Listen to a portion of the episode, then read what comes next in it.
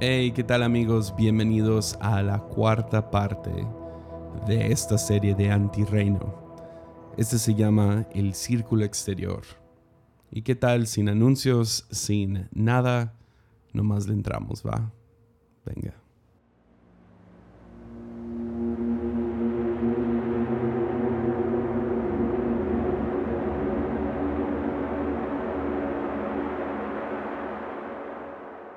En el libro de Amós, el profeta Amós, vemos sus, no sé, poesías, sus profecías, uh, sus confrontaciones hacia el pueblo de Israel.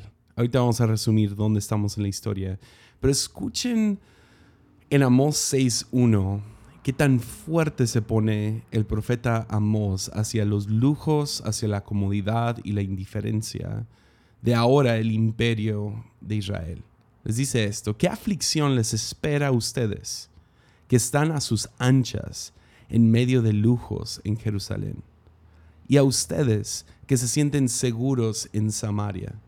Son famosos y conocidos en Israel y la gente acude a ustedes en busca de ayuda. Entonces, en el primer episodio hablamos acerca de Egipto y cómo Israel estaba bajo la opresión de este imperio siendo esclavizados y los encontramos clamando y llorando a Dios. Dios escucha su clamor, los libera por medio del liderazgo de Moisés y los lleva ahora al monte de Sinaí. En el monte de Sinaí Dios tiene un encuentro con la humanidad por primera vez y los llama a ser su cuerpo. Quiero que sean mis representativos, quiero que sean un reino de sacerdotes, quiero que sean una nación santa. Y ellos se convierten en esto, se vuelven un... Ah, se vuelven luz y sal, por así decirlo. Se vuelven un, una nación que si quieres conocer a su Dios, los conoces a ellos y así tienes un encuentro con Dios. Y la reina Saba, ah, pues lo ve, dice, ustedes son, son un pueblo que su Dios es, es, un Dios justo y es un Dios que tiene misericordia y compasión acerca de los demás. Pero luego, pues como vemos, Salomón el hijo de David, y lo digo entre comillas, ahora, ahora se enfoca en la comodidad y en acumular y en conquistar y, esto termina desviando su corazón hacia, hacia muchas esposas, también hacia, hacia la violencia y se convierte Israel en un, en un pueblo ahora opresor. Fueron fueron libres de, la opresión, de ser esclavos, y ahora ellos están construyendo el templo al Dios que los liberó de la esclavitud con esclavos. Ah, y él se vuelve un, sí, empieza a vender armas y a conquistar y todas estas cosas, y todo lo puedes escuchar en el episodio pasado, pero ahora nos encontramos justo antes de irnos a Babilonia. De hecho, este episodio vamos a entrar a Babilonia. Y ahora se levantan los profetas. Los profetas se levantan para, para confrontar a Israel y a decirles, hey, ¿qué, ¿qué, está pasando aquí? Estamos perdiendo el eje, estamos, estamos completamente, no sé, desviándonos del llamado que Dios nos dio en el nombre de Dios. Y y empiezan a confrontarlos y uno de ellos es Amós y vemos dos, tres profetas más. Y si quieres escuchar más acerca de el, llamado de los profetas, puedes ir a los episodios pasados, ah, son de los primeros de Armadillo, donde hice una serie de los profetas y ahí puedes ver cuál fue su rol, específicamente Amós, su rol ante Israel. O sea, ¿qué están haciendo? ¿Qué aflicción les espera a ustedes? Entonces confrontan y, puedes leer más de su, no sé, lo dice de manera muy poética, Amos. Si seguimos en el, capítulo 6, él les dice esto en el versículo 4, qué terrible será para ustedes que se dejan caer en camas de marfil y están a sus anchas, o sea, andan de flojos pues en estos sillones. Y luego dice, comiendo corderos tiernos del rebaño y becerros selectos engordados del establo entonan canciones frívolas al, son del arpa y se creen músicos tan magníficos como David. Y lo brincamos unos versículos y luego dice, ¿pueden galopar los caballos sobre rocas grandes? ¿Se pueden usar bueyes para ararlas? Así de necios son ustedes cuando convierten la justicia en veneno y el fruto dulce de la rectitud en amargura. Amos, Amos no tiene mucha misericordia. De hecho, usa el, lenguaje de, la reina de Saba, ¿no? Está diciendo ah, justicia y rectitud, las dos cosas que ella menciona, él lo menciona y dice, ustedes lo han convertido en veneno lo han convertido en, amargura. O sea, esto no es bueno. Levántense y practiquen lo que Dios los llamó a hacer. Y luego lo, mantiene hacia adelante en el versículo, en el capítulo 8, perdón. Vemos en el versículo 4 que Él les dice esto. Escuchen esto. Ustedes que roban al pobre y pisotean al necesitado ustedes no se aguantan a que termine el día de descanso y que se acaben los, los, festivales religiosos para poder estafar al desamparado. Pesan el grano con medidas falsas y estafan al comprador con balanzas fraudulentas. Y el grano que venden lo mezclan con los desechos barridos del piso por una moneda de plata o un par de sandalias convierten en esclavos a los pobres. ya. Amos no tenía mucha misericordia. el vato está enojado. ¿Ves? Es que Israel se ha desviado. Su corazón se ha ido al mismo lugar que Salomón. O sea, se han enfocado en convertirse en un imperio de lujo, de indiferencia y comodidad. Por eso les, dice básicamente, levanten sus traseros gordos de sus, de sus sillones. O sea, ¿qué están haciendo? ¿Por qué son tan tranzas? ¿Por qué siguen con sus balanzas que no sirven y, ah, ya, está, está enojado. Entonces esa es la versión poética de todo eso, pero en Segunda de Crónicas vemos el lado más historiador, más cómo, cómo fue esto, o sea, una descripción más histórica, digámoslo así. Según de Crónicas 36, nos dice un poco más acerca de Israel. Nos dice esto en el versículo 15. Dice, repetidas veces el Señor, Dios de sus antepasados, envió a sus profetas para advertirles, porque tenían, tenía compasión de su pueblo y de su templo. O sea, Dios está ah, quiero, quiero que estén bien. Entonces les manda a estos profetas, les da su voz y vayan y confronten, adviertan, eh, protesten. Esto no es lo que los llamé a hacer. Y luego nos dice el versículo 16, sin embargo, el pueblo se mofaba, se burlaba de estos mensajeros de Dios y despreciaban su sus palabras.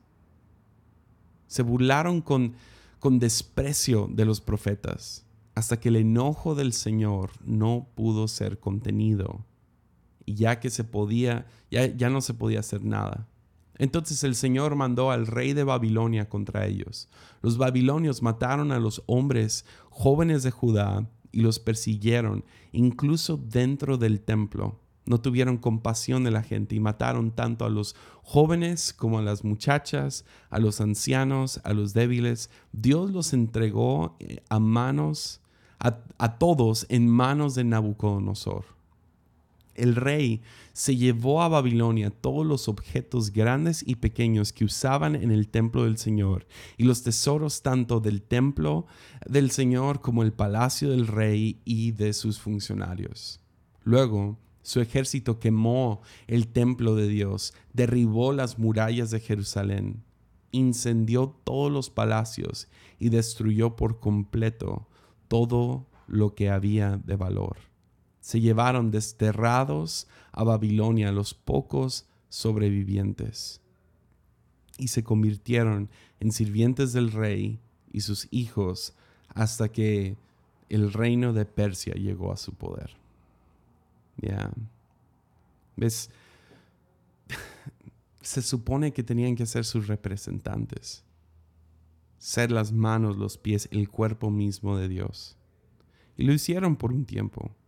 Y porque lo hicieron, Dios los, los les dio, ah, les entregó estas riquezas y esta autoridad y esta, no sé, esta fama por medio de toda la tierra.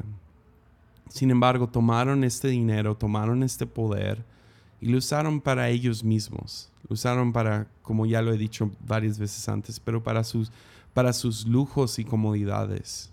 Y se volvieron indiferentes al clamor que a Dios tanto le preocupaba. Ya. Entonces ahora se encuentra Dios en una posición incómoda. O sea, ustedes son llamados a ser mis manos y pies. Sin embargo, están haciendo lo opuesto a lo que yo haría. Entonces, si tú fueras Dios, te sentirías igual de incómodo, ¿no? Qué rara frase, pero bueno.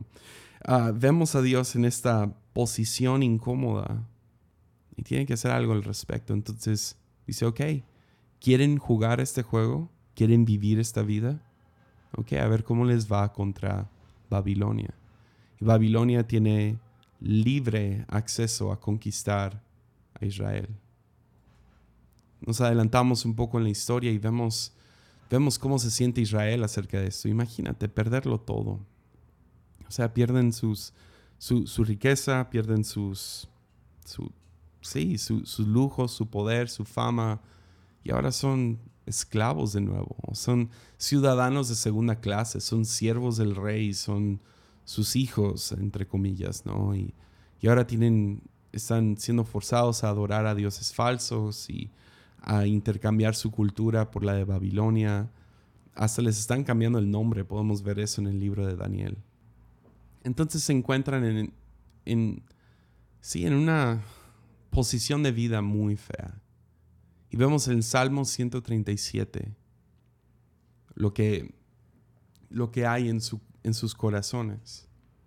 Vemos que cantan esta canción o, narran esta, no sé, esta poesía. Dicen en Salmo 137, versículo 1, junto a los ríos de Babilonia nos sentamos y lloramos al pensar en Jerusalén.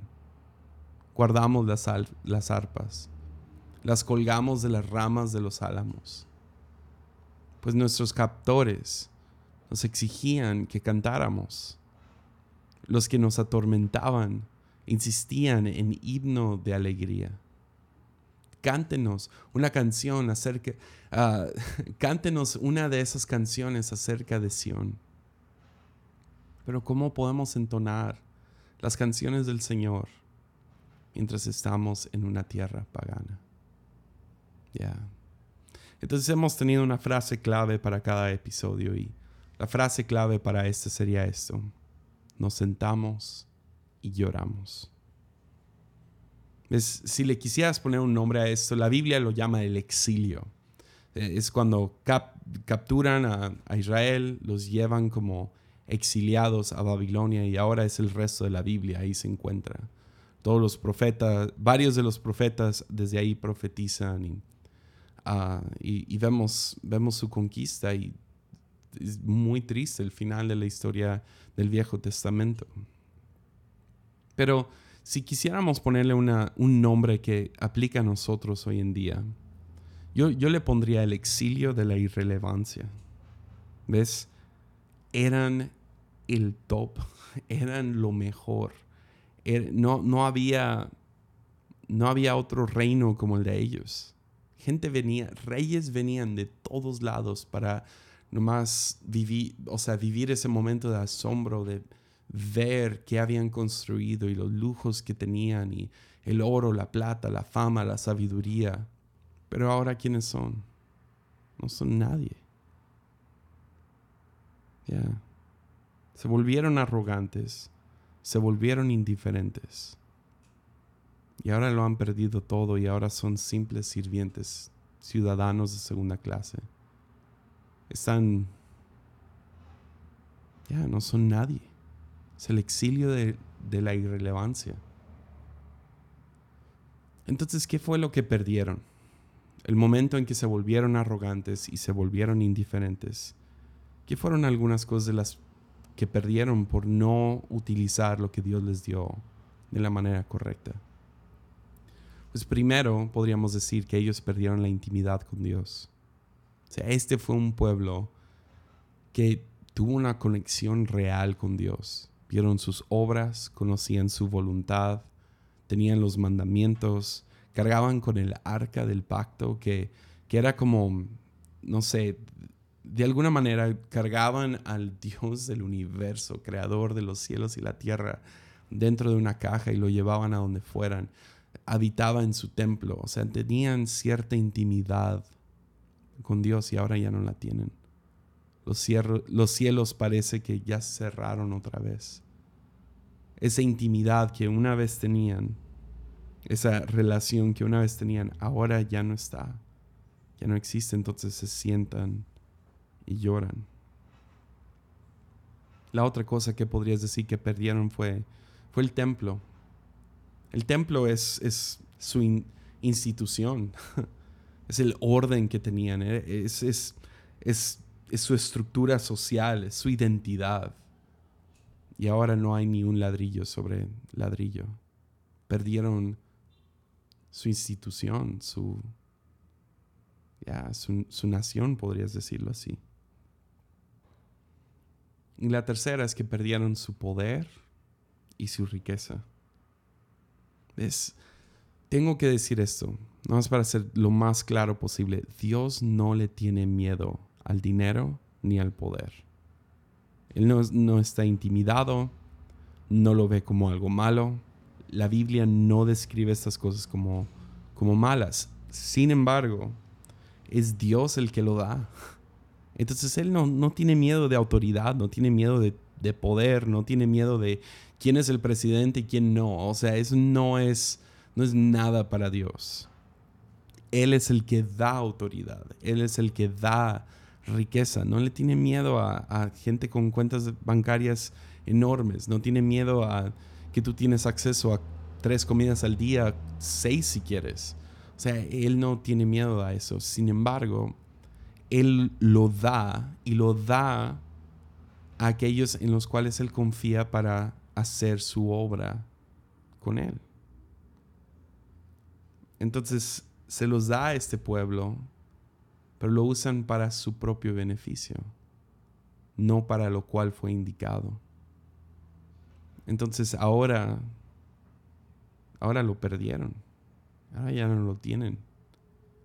Fueron conquistados por un poder más alto, fueron conquistados por gente más rica. Y ahora todo toda la sabiduría que tenían, todo el poder, toda la riqueza, todo, todo lo que tenían ya no está, ahora son esclavos otra vez. Es todo termina donde comenzaron. Es al principio de la historia, ¿dónde nos encontramos? En Egipto, clamando. En otras, palabras, podrías decir, están en Egipto, lloraron, llorando. Y ahora se encuentran otra vez, pero en Babilonia, bajo otro imperio, clamando, llorando. Es, se encuentran donde empezaron. ya aprendimos que, que Dios es el Dios que escucha el clamor. Entonces no, no, no son malas noticias completamente, sino ahora se encuentran donde estaban, sin identidad, sin su Dios, sin su poder y riqueza, sin su estructura y establecimiento. Ahora pueden voltear al pasado y decir, ah, lo teníamos y ya no. Sin embargo, ahora se encuentran en una posición donde están clamando, pero las buenas nuevas de esto es que Dios escucha el clamor. Ya. Es Dios, es el Dios que escucha el clamor. Entonces lo voy a decir de una vez, mi gran punto de todo esto. Cuando clamamos o cuando escuchamos el clamor, es ahí cuando estamos con Dios. Entonces sí, la Biblia perturba. Cuando empiezas a leer la Biblia de esta manera, puede ser muy difícil, porque trae mucha convicción, porque empiezan a, no sé, a levantarse muchas preguntas difíciles. Empezamos a, hacer preguntas como, no sé, lo que dijo Jesús acerca de los ricos, es más difícil que un rico entre al cielo. Ah, ¿Seré que, ¿Será que yo soy un rico? Entonces es más difícil. Ya, ya que está difícil esa pregunta. O, ¿qué, ¿qué, onda con, con lo de las, las camisas, no? O sea, ¿de dónde viene mi, mi, mi ropa? ¿Será que yo estoy construyendo, yo soy parte del problema y yo estoy construyendo mi imperio de indiferencia y porque no me importa de dónde viene? Yeah, yeah. O ah, Dios, está con los pobres, con los marginados y yo no conozco a ningún pobre. ¿Será que estoy perdiéndome de... Ya, ya. Ya, porque nos, nos confronta la indiferencia. Trae una terrible convicción trae conciencia cosas muy complicadas y difíciles. Y el chiste de todo esto, la, razón que estoy grabando este podcast en este momento, esta serie completa es, el chiste es que dejemos, nos dejemos quebrantar. Ya. Porque Dios escucha el clamor. Y cuando tú y yo escuchamos el clamor, o clamamos, ahí podemos estar seguros de que Dios está, que estamos con Dios. Me gustaría ponerlo así, no más para hacerlo más claro posible. Dios es el Dios de todos. Ya, 100%. Dios es el Dios de todos, especialmente de los marginados. Ya. Él está especialmente con los esclavos, con los olvidados, con los exiliados, con los emigrantes, con los pobres, con los excomulgados, con los enfermos, con los marginados. Ya. Pues podrías imaginártelo así. Imagínate un círculo y ese es, la, es el círculo de la compasión y de la gracia de Dios. Y cada ser humano está dentro de este círculo. Pero dentro del círculo hay como que niveles, ¿no? Y vemos los que están en las afueras, en, los márgenes de este círculo, son los que no les va bien en la vida. Son los que han sido oprimidos, los esclavos, los olvidados, los marginados, los callados, los, los, los, rechazados del mundo. Y en el centro podríamos decir que están los del imperio, están los ricos, los influencers, los no sé, los, los famosos, los, los, los poderosos están en el centro. Podrías decirlo así, Dios se encuentra especialmente en los márgenes de ese círculo. Dios se encuentra más visible en los márgenes de ese círculo. Ya. De esto se trata. Que Dios es el Dios de todos, sí, pero es el Dios que es especialmente el Dios de aquellos que han sido marginados. Si no me crees, lee la Biblia. Lo ves vez tras vez tras vez. Y donde en mi opinión se vuelve muy obvio es en los cuatro evangelios, Mateo, Marcos, Lucas, Juan, donde vemos a Jesús. Jesús, sí, Jesús, quien es la imagen visible del Dios invisible. ¿A dónde va Jesús? con los marginados, con los pobres, con los enfermos, con los hambrientos. Desde su nacimiento, ¿dónde nace? Nace en un pesebre. ¿Por qué? Porque no había lugar en, en el hospital, en los hoteles, no sé, en los lugares, en las posadas. No había lugar para él ahí, sino donde nace en las afueras. ¿Nace en el centro de Roma? No, nace en Belén, un pequeño pueblo olvidado. ¿Quiénes son sus, sus padres terrenales? No, pues María y José. ¿Quiénes son ellos? Nadie. Cuando Jesús decide ahora ministrar, ¿dónde ministra? Pues lo ves, ves tras vez, lejos del centro lejos de donde se encuentra todo el movimiento de cultura y poder y todo, se va con los marginados, se va con samaritanos, se va con, con los garadenos, se va, cruza el lago vez tras vez tras vez para ir con aquellos que nadie quiere ver. ¿Y qué hace cuando va ahí?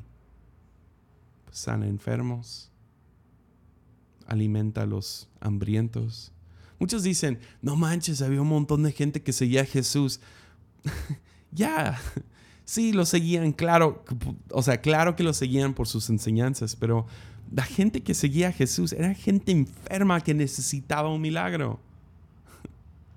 Era gente que necesitaba pan y escucharon que había un vato que está dando comida gratis. ¿Quién no lo va a seguir? ya. Jesús ministra ¿dónde? En el círculo exterior, en los márgenes del círculo de la gracia y compasión de Dios, porque Dios es el Dios de todos, especialmente el marginado. Pero ves, tú y yo queremos, ¿dónde queremos estar? En el centro. Queremos estar en la cima. Es más, si, si fueras a poner este círculo, sería como si como si fuera un pequeño monte y en, las, en el punto más céntrico de este círculo es el más alto, es el mejor, es el privilegiado. Y todos queremos llegar a la cima, queremos llegar al centro.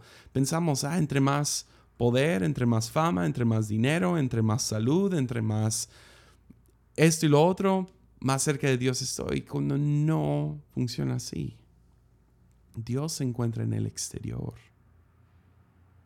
Ya. Entonces, a lo mejor nuestro anhelo es estar en el centro, pero nuestro llamado es estar en las afueras. Ya.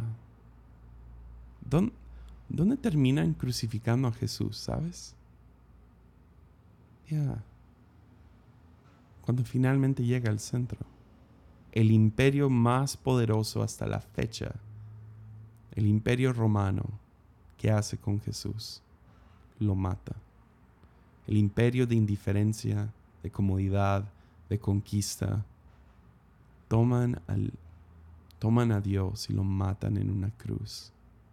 La forma más vil y más fea que alguien puede morir. Pero ya me estoy adelantando. Regresemos al Viejo Testamento. Es tristemente el Viejo Testamento termina, termina mal. Se parece más a una tragedia griega que, que de un que una película de Hollywood de hoy. La historia se acaba mal. Ya termina en tragedia, en silencio, de manera muy abrupta. Dios, el protagonista, se encuentra ausente Israel se encuentra oprimido en Babilonia. Israel lo entiende. Saben, lo teníamos. Cien años de profetas diciéndonos esto no está bien. Y los, nos burlamos de ellos, los ignoramos y seguimos haciendo a los pobres esclavos. Lo teníamos luego se acaba con ellos que sentados llorando. Y de ahí se acaba.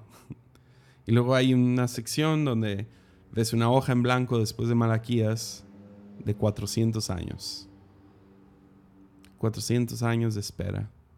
400 años de silencio. 400 años de un Dios ausente.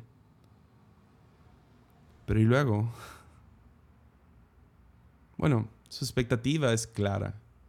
Su expectativa lo vemos en los profetas que empiezan a anunciar la venida de un Mesías, de, un nuevo hijo de David. Y una de las cosas que dice a uno de los profetas, Isaías, fue el que más profetizó. De hecho, Isaías se considera como que el quinto evangelio porque habla tanto acerca de Jesús y tratando de dar esperanza de que hey, Dios está con los, los que claman y nosotros estamos clamando en este momento. Somos los oprimidos y Dios no se olvida de nosotros. No hemos sido ya olvidados, desamparados. ¿no? Dios está escuchando nuestro clamor y va a mandar a un Mesías que nos libre de esto también en Isaías 61, versículo 1 y 2,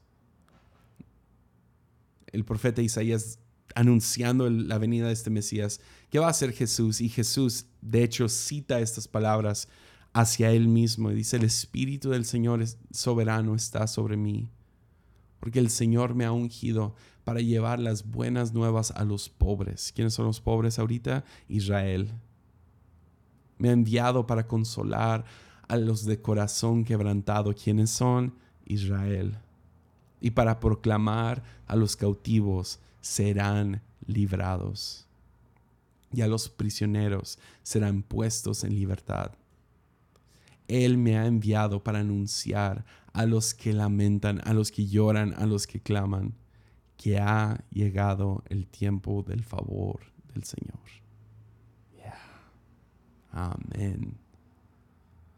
Entonces se acaba abrupto, pero con cierta esperanza. Un nuevo hijo de David se va a levantar y él nos va a librar. Ya. Entonces podrías llamarlo así. Jesús vino para traer un segundo éxodo. Ya. El primero fue para librarlos del sistema de pecado. Es más, todo esto se aplica personalmente también. Podrías decir, el primer éxodo para nuestras vidas es, es la liberación del pecado. El pecado personal, pero también institucional. Dios viene y los libra de la consecuencia mayor que es la separación de, de Dios. Pero el segundo el segundo éxodo, la segunda liberación, no es para librarlos de su pecado, sino de su indiferencia. Porque ves, muchos pensamos que el, antónimo de amor, lo que lo opuesto al amor es el odio. Y no es así. Ah, después podría grabar todo un podcast acerca de esto, pero, pero lo opuesto al amor no es odio. Lo opuesto al amor es indiferencia. ¿Y qué es lo que Dios quiere? Dice, hey, yo los voy a librar de este, sistema, de este sistema, pero como nos diría primera de Juan después, Dios es amor y si el chiste es ser su cuerpo y ser sus manos, pies y llevar su corazón dentro de nosotros, el chiste es amar. Entonces, Dios viene a liberarnos de nuestra indiferencia. Indiferencia de lo que está sucediendo en este planeta. Indiferencia a lo que está sucediendo a aquellos que han sido marginados y han sido esclavizados. Lo que nos está llamando es compasión, gracia, misericordia. Y es el llamado que los profetas hacen vez tras vez tras vez, incluyendo a Jesús mismo como profeta, llegan para, para decirnos, hey, es posible ser sus manos y pies. Y sabes que nuestro llamado es restaurar la tierra. Estamos aquí para, para traer esperanza y librar a los que han sido cautivos y sanar a los que han sido a, los que son enfermos y traer buenas noticias a los pobres. Este es nuestro llamado. Y si podemos lograrlo, el mundo sí puede ser restaurado a ser un Edén. Ya. ¿Ves? Nunca se trató de sacarnos de aquí. Nos tiene aquí con un propósito y un plan. Y es restaurar la tierra. Ya, restaurar, deshacernos del pecado librar a los cautivos, consolar a los, del a, los de corazón quebrantado. Y el llamado es simple, puedes imaginar, puedes imaginar un, un mundo donde tomamos nuestras lanzas y las convertimos en herramientas de para restablecer este, este jardín que Dios nos ha dado. Puedes imaginarte no sé, convertir, convertir este mundo que es un campo de batalla y reconvertirlo en el jardín de Edén.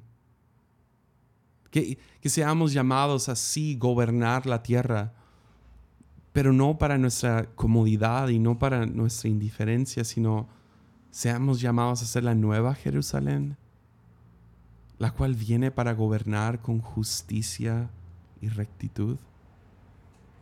Ya.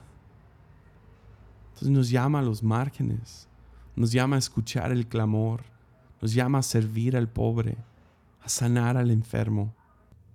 ¿Será que Dios quiere arreglar el mundo?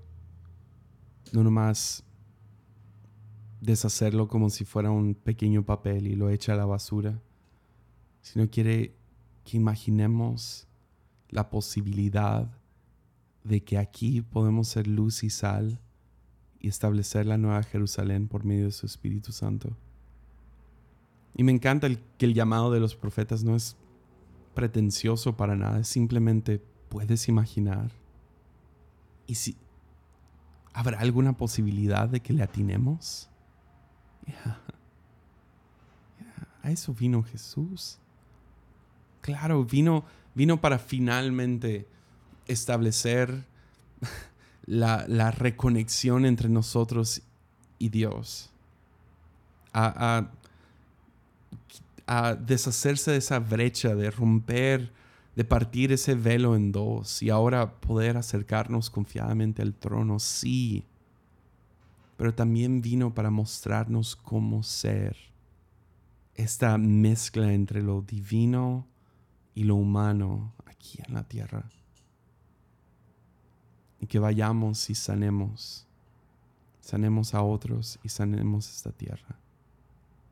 Ah, espero, que, espero que escuches lo que estoy diciendo. Ya. ¿Y si le atinamos? Entonces termino con esto. Esto se me hizo fascinante. Estaba enseñando esto en, en, ah, nuestro instituto y de la nada vino esta idea al final de la clase.